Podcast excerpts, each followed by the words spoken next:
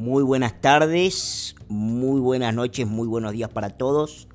Comenzamos el episodio 18 del podcast de Un Café con Franco, sección América Elige. Hoy vamos a comentar algunas encuestas, algunas novedades en desarrollo más del mediodía de cuando Kelly McEnany, la secretaria de prensa de la Casa Blanca, hizo un statement muy, muy cortito y luego respondió preguntas que por supuesto ya han dado que hablar y han generado algún nivel de polémica en el circuito demócrata más intenso, en donde se ha intentado una vez más tergiversar los dichos, en este caso de una funcionaria muy importante de la administración del presidente Trump, que para que no queden dudas vamos a escuchar a continuación. No se olviden de que siempre pueden encontrar todos los episodios, este y los 17 anteriores, en todas las plataformas. Está en Apple Podcast, en el iTunes, está en Spotify, está en Google Podcast, está en Anchor. Y por supuesto están todos los episodios juntos en una ventanita a la derecha en el otro país. El medio digital político ultrademócrata ha señalado que polémicamente, digamos así, la secretaria de prensa de la Casa Blanca contó o dijo que el presidente Trump no habría de reconocer las elecciones, el resultado electoral en el caso de que pierda. Un periodista se ensañó y generando fastidio a la secretaria de prensa de la Casa Blanca, porque la secretaria de prensa de la Casa Blanca le dice, vos te estás refiriendo a una pregunta de un periodista de la revista Playboy, otro House Organ demócrata. Entonces le dice, no, no me no importa eso, yo te estoy haciendo una pregunta simple. Se hace una pregunta simple a la secretaria de prensa sobre qué va a hacer Trump. La secretaria de prensa de la Casa Blanca y los periodistas que están acreditados en la Casa Blanca lo saben perfectamente, habla sobre temas oficiales y declara sobre temas oficiales que están ocurriendo en general ahora o que acaban de ocurrir. Difícilmente un secretario de prensa de la Casa Blanca, ni de la Trump Administration, ni de ninguna otra, pueda hablar en nombre del presidente, ¿qué va a hacer el presidente de acá a 40 días? Hoy estamos a 40 días de las elecciones. ¿Cómo el presidente mismo no lo puede decir? No lo puede confirmar, sobre todo en lo que se refiere a la aceptación o no de las elecciones, en tanto y en cuanto ya están teñidas y viciadas de tanta nulidad en muchos aspectos cuando uno mira lo que están haciendo los gobernadores de algunos estados demócratas con el absentee mail in ballot, es decir, con los mails, con el unsolicited eh, mail in vote, eh, digamos con los votos además no solicitados. Es decir, el Partido Demócrata ha promovido un caos, primero en las calles, ahora para la jornada electoral del 3 de noviembre que hace prácticamente imposible que vayan a conceder el resultado electoral a menos de que tengamos una victoria realmente aplastante, que yo creo que no es imposible, pero digamos así, el antitrumpismo tiene su intensidad y no hay que subestimarlo, creo que el mismísimo presidente Trump no lo está haciendo.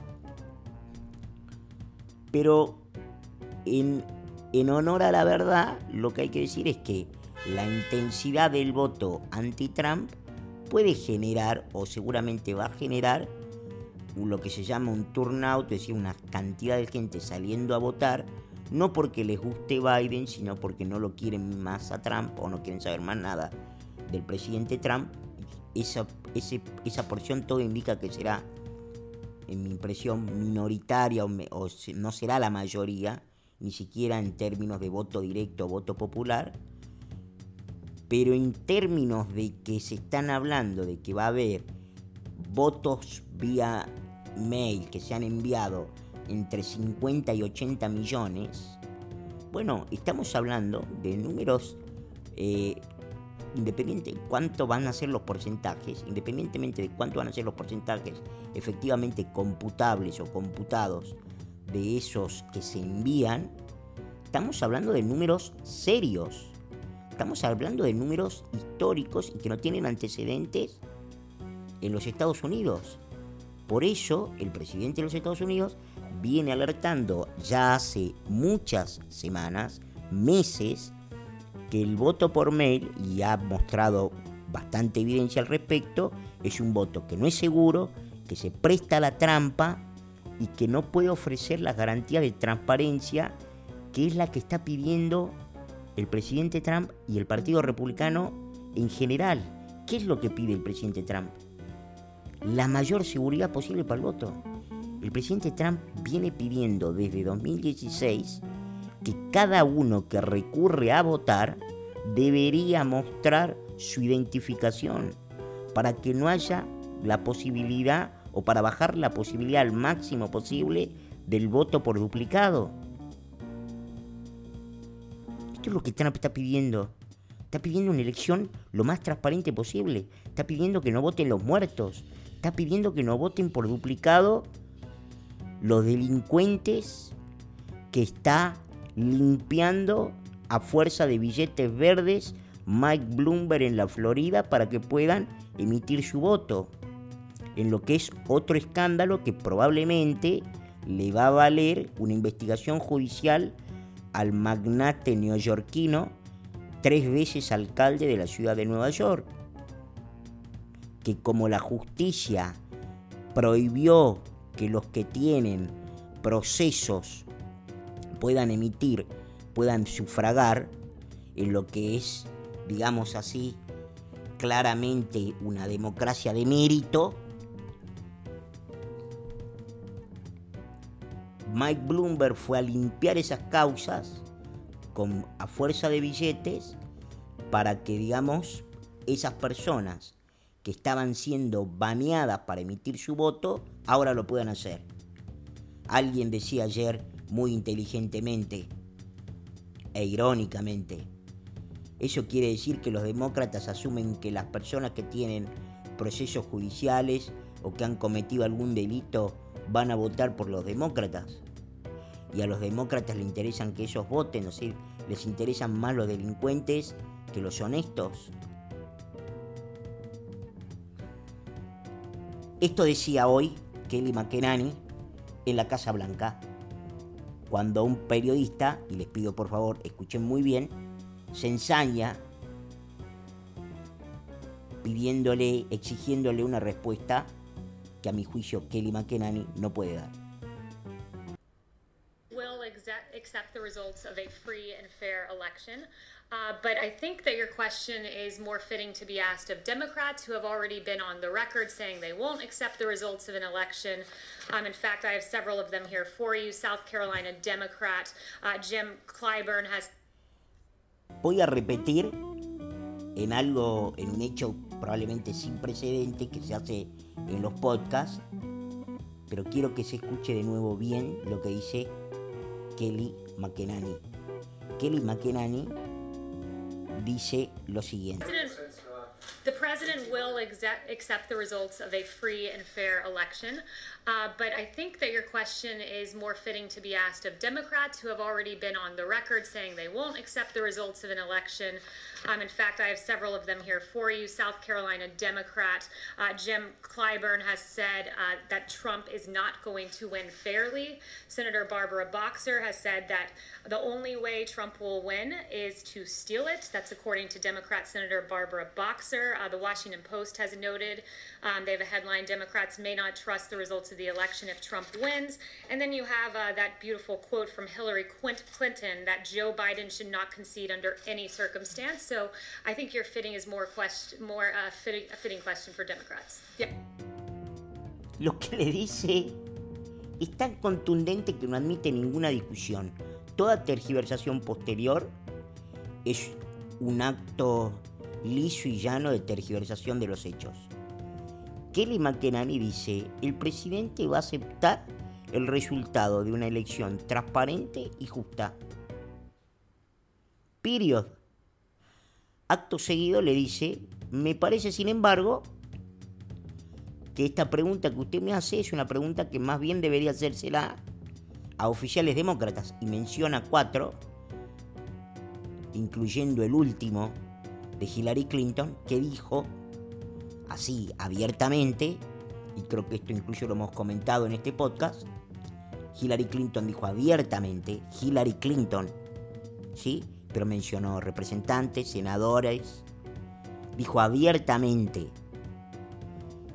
Biden no debe conceder la elección, no importa el resultado.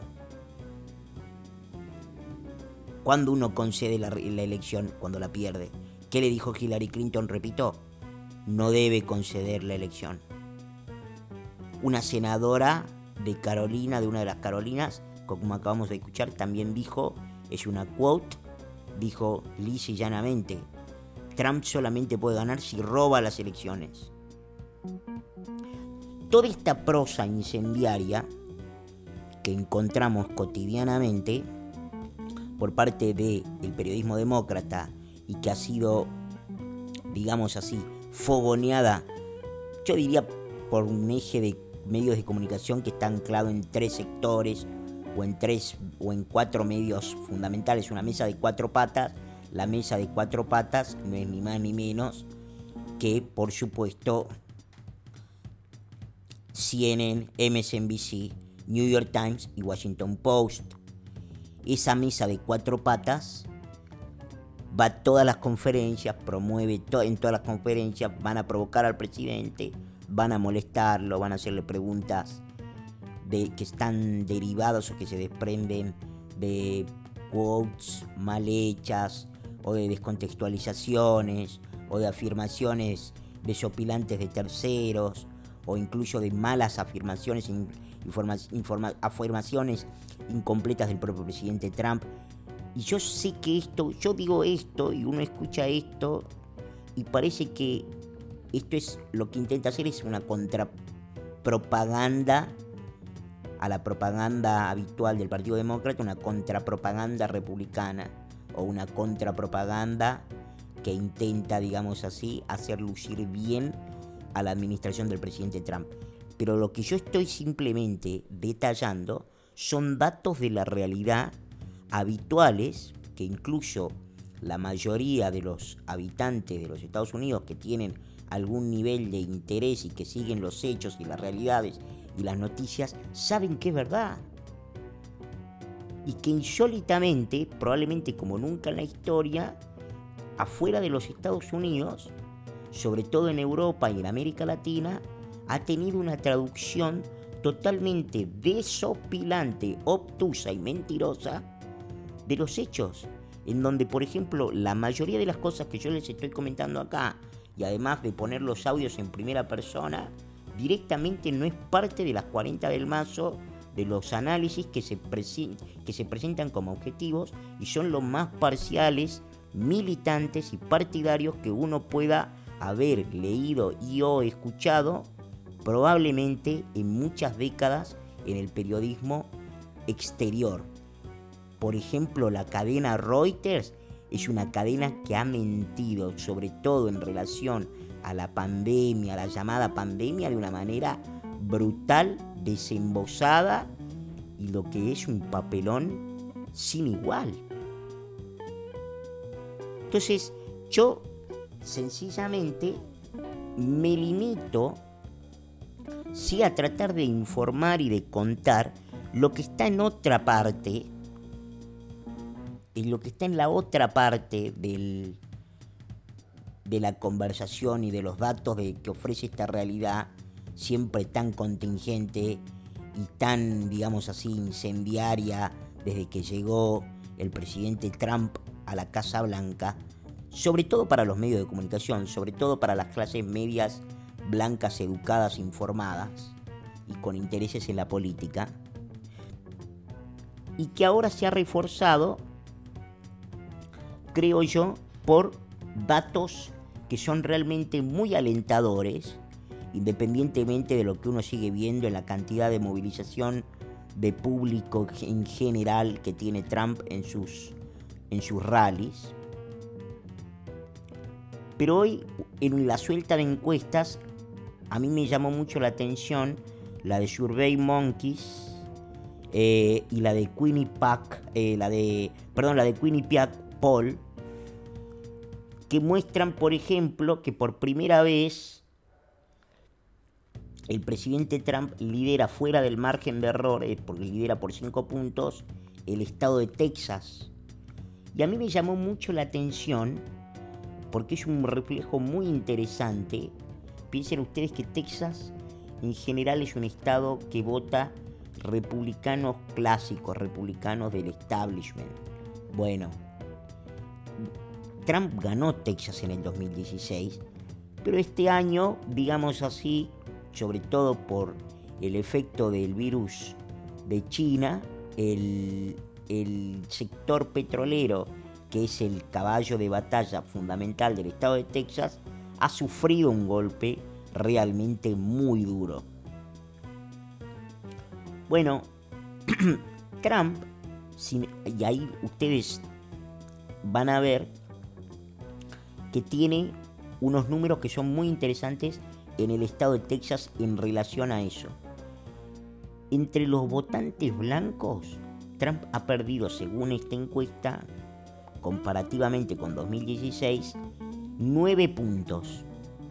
A ver, para que se entienda, la elección entre los blancos, entre votantes blancos, está a favor del presidente de los Estados Unidos 60 a 37. No es que está perdiendo, digo, perdió territorio según la misma medidora, comparando su medición con 2016, ha perdido 9, 9 puntos. Perdón, eh, son, son 9 puntos menos en relación al resultado que tuvo finalmente en 2016. Pero aquí es donde viene dos puntos muy interesantes. El primer punto que me parece muy interesante es que Trump entre los votantes negros a caballo y en pleno Black Lives Matter, uno dice, si Black Lives Matter, como ha procesado con mucho éxito comunicacional el Partido Demócrata, si Black Lives Matter fuera un movimiento que viene a reivindicar los derechos de los negros en los Estados Unidos, de, los, de la población afroamericana, que efectivamente es víctima de un odio racial sistemático que persistiría aparentemente en los Estados Unidos. Nos enteramos ahora cuatro años después de que comenzara o de que ganara las elecciones por primera vez el presidente Trump. Uno dice el voto entre la comunidad afroamericana, entre el votante negro, debería haberse derrumbado monumentalmente. Yo les conté, sin temor a equivocarme, que la mayoría me animo a decir, todas las encuestas, cuando em, se empieza a ver el desagregado y uno ve el desagregado de los hispanos, asiáticos, negros, va a ver que en todos los casos, en todos los casos, Trump ha crecido.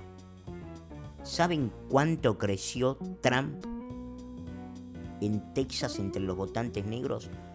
8 puntos. Es decir, casi la cantidad de puntos que perdió entre los blancos en relación al exit poll, en relación a decir al voto definitivo. Entre los hispanos, Trump ha crecido 10 puntos en el estado de Texas. 10 puntos, de acuerdo a las encuestas.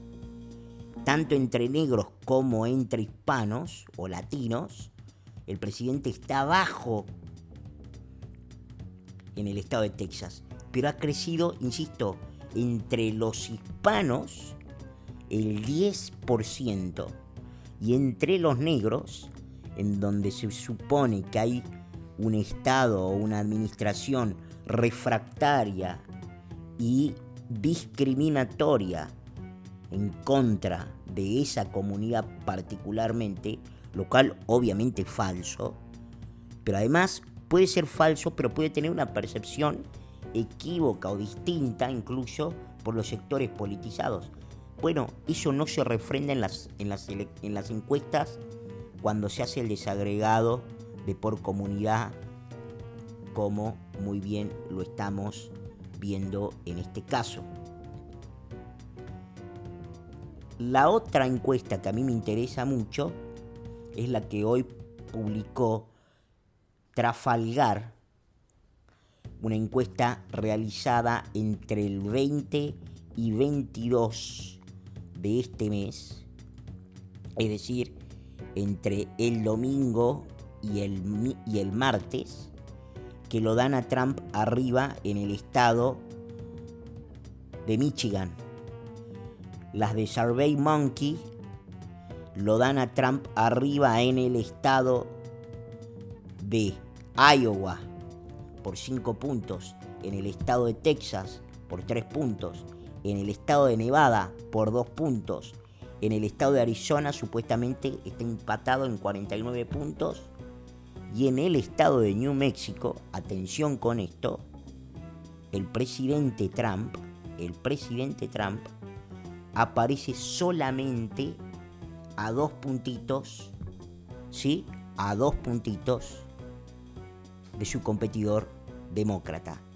Señores, estamos a solo cinco días del debate que no tengo ninguna duda será un antes y un después para Biden como para el presidente Donald J. Trump. Si Dios quiere, nos encontramos mañana. Chao.